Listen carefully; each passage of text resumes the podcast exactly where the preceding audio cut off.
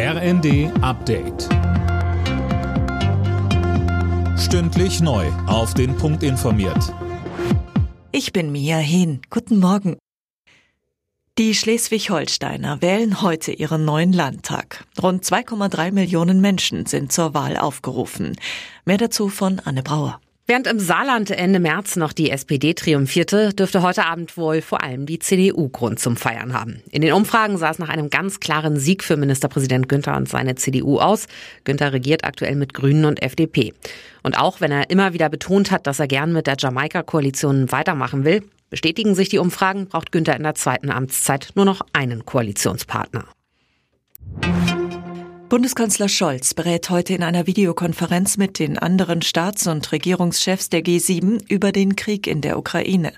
Auch der ukrainische Präsident Zelensky wird zugeschaltet. Er soll über die Lage in seinem Land berichten.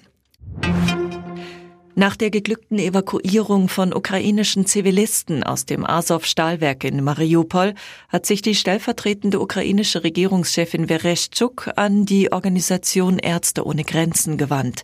In einem Brief bittet sie um Hilfe, dass auch die noch im Stahlwerk verbliebenen Soldaten herausgeholt und medizinisch versorgt werden können.